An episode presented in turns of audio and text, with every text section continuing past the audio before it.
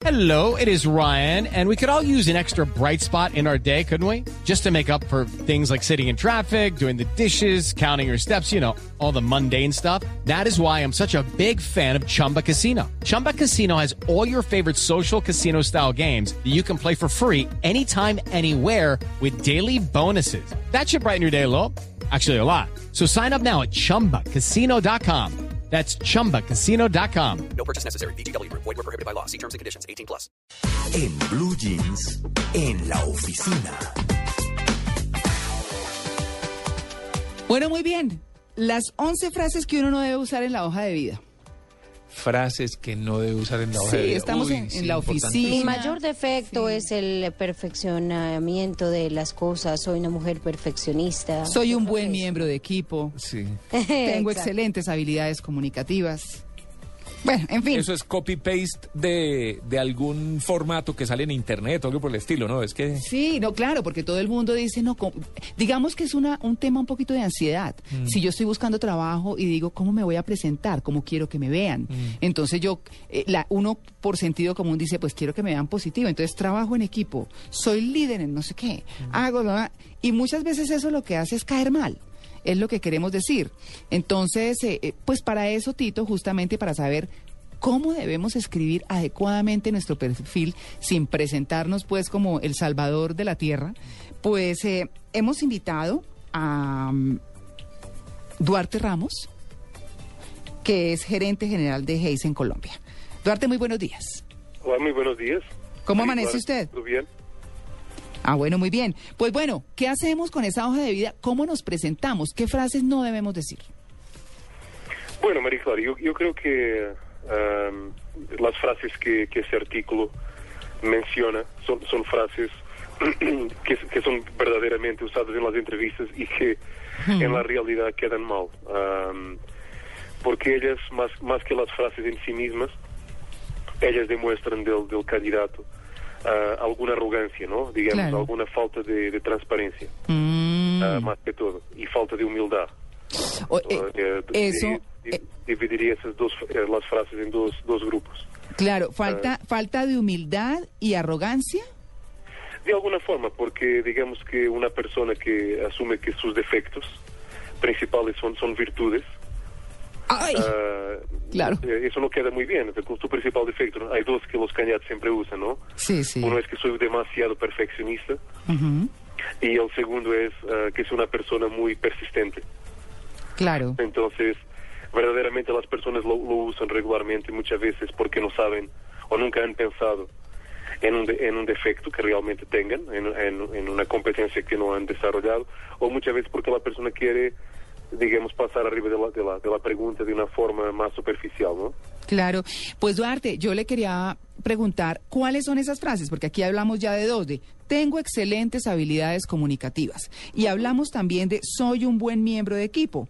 Pero ¿qué otras frases no debemos incluir y por qué? Bueno, yo, yo, yo, yo- nosotros tenemos una- algunas, yo creo que todas las frases que son, digamos, una, una, una presentación, un- una, una exageración de, de- de- de competencias, que son responsabilidad del entrevistador ah, identificar, quedaría mal, ¿ok? Nosotros normalmente dicim- digamos que las- la, peor frase que, que se puede decir en una, en una entrevista, la primera, es, perdón, estoy retrasado, ¿ok? Ah, Ajá. no, claro. Sí, no. son frases que, que, eh, digamos que tenemos 10 10 frases que eh, realmente pueden dañar una entrevista, ¿ok? Bueno. Eh, diría, la primera es, es llegar atrasado y obviamente mm, no, pon- no haber puesto la entrevista como una prioridad. Claro. La segunda es empezar a hacer preguntas so- eh, en el principio de la entrevista sobre el salario o beneficios. Mm, sí. Eh, antes de la persona conocer la empresa o, o de eh, dejar, eh, no se debe haber dejado cono- conocer por, por el entrevistador. Claro. La tercera es tomar una, una llamada. Perdón, tengo que tomar esta llamada que es Uy, urgente. no. ¿Cómo no, se pero, le ocurre? pero eso sí. En plena entrevista. Pero Sí, ¿y eso ha es pasado? conchuda. Duarte, ¿eso ha Claro, pasado? eso pasa mucho. Y le digo una cosa, cuanto más, más eh, experiencia tiene el candidato o más alto es el cargo, Ujú. eh, la persona más, digamos, solicitada es. Yo- y digamos claro. que más confidencial es la entrevista. Y hay personas que muchas veces no desconectan el teléfono y toman llamadas, eso pasa. Mm.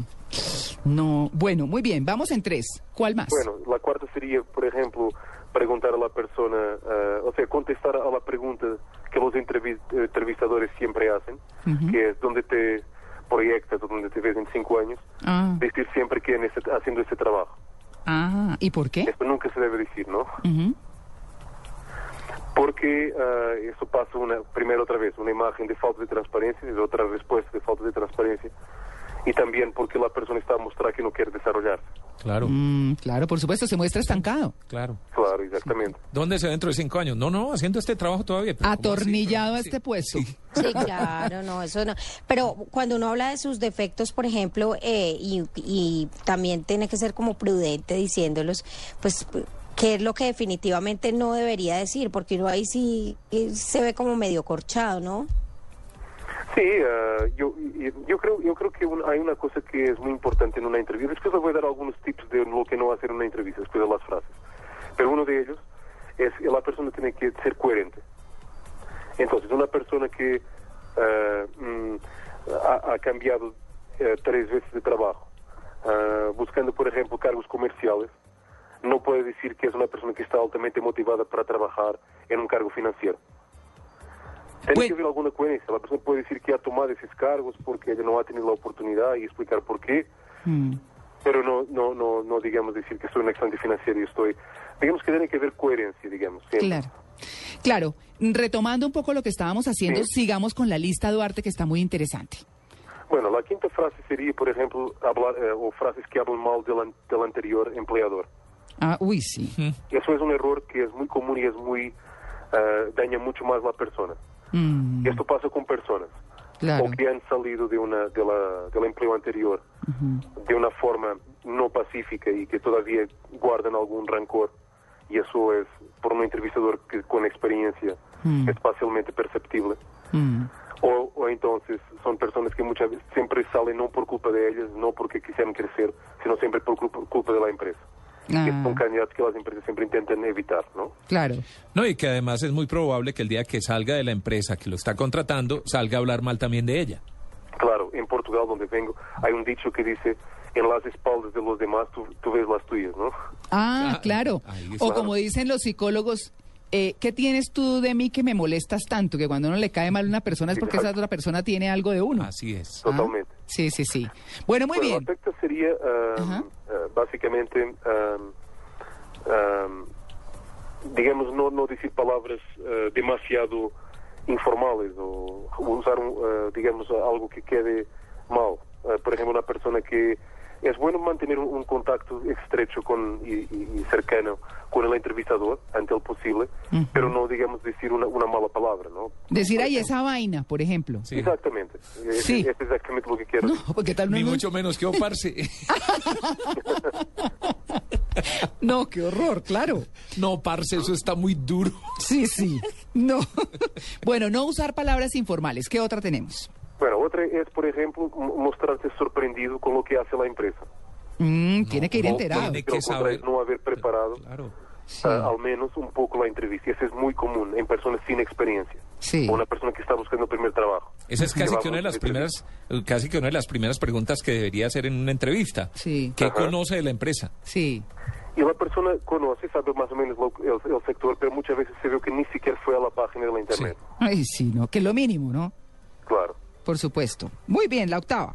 La, la octava es no usar jargón específico de su anterior trabajo. Por ejemplo, decir, ah, yo soy un economista y en mi empresa yo estaba ah, responsable por los TICs y los PEPs y los, y los PIBs.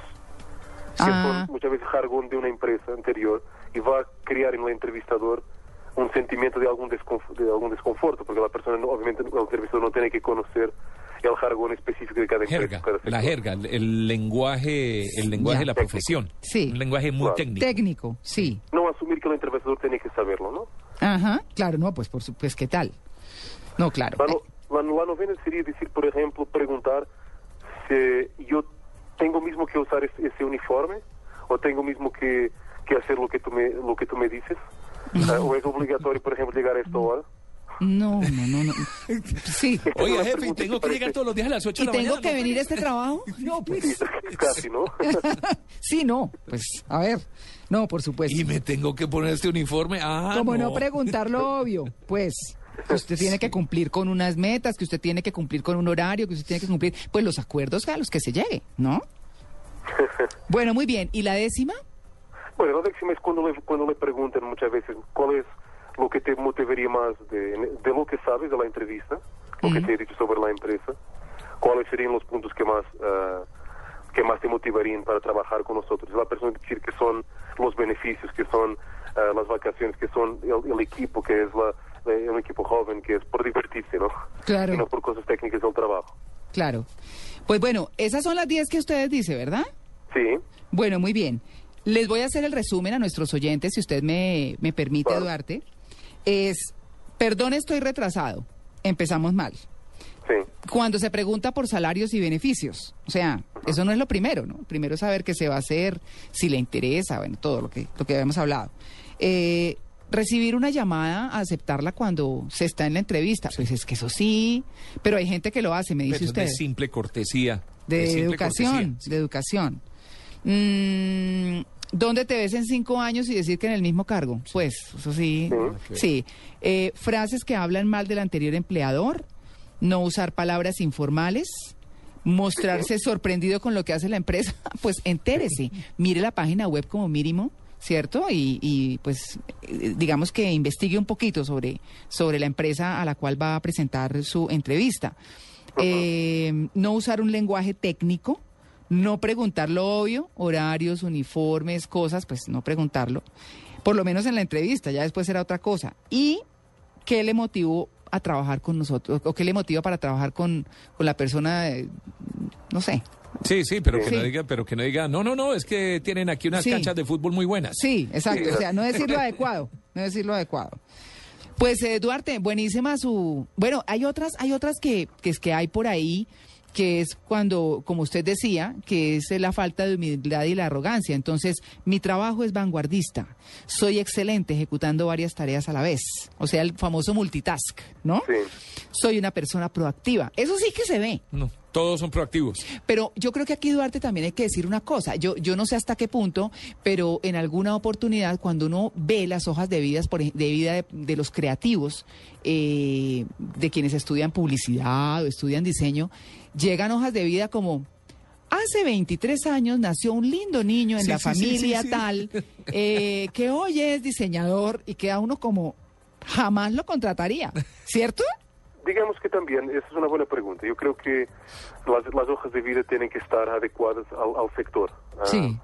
hay hojas de vida que son adecuadas, por ejemplo, el sector de jurídica es un sector muy formal, o el sector de tecnologías es un sector donde las hojas de vida son super, sumamente técnicas. Sí. Sin embargo, por ejemplo, en la área creativa de copywriting o de publicidad, Mm. Ah, quizá las hojas de vida son un poco más creativas. O, por ejemplo, en el área de arquitectura, us- usted muchas veces encuentra ah, no una hoja de vida, pero casi un- una, una links, Ah. hiper- hiperlinks, ligaciones en la Internet, Sí. para el portafolio de los diseños que el arquitecto y proyectos ah, ha diseñado, ¿no? Ah, ya, ya, ya. Pero bueno, Ah, sí. yo, yo creo que, ma- ma- o sea, yo cuando digo ah, hay que también distanciar un poco lo que es la arrogancia, ¿no? Una persona tiene que mostrar entusiasmo. Mm. Una, la peor cosa que un, la- uh, un entrevistador entrevista, pero realmente cientos o miles de personas. Y es muy aburrido para él entrevistar a una persona que también no se muestra entusiasmada. Que Sí, no muestra no. entusiasmo y motivación. Pero hoy hay una frontera de entusiasmo y arrogancia, ¿no? Claro, claro.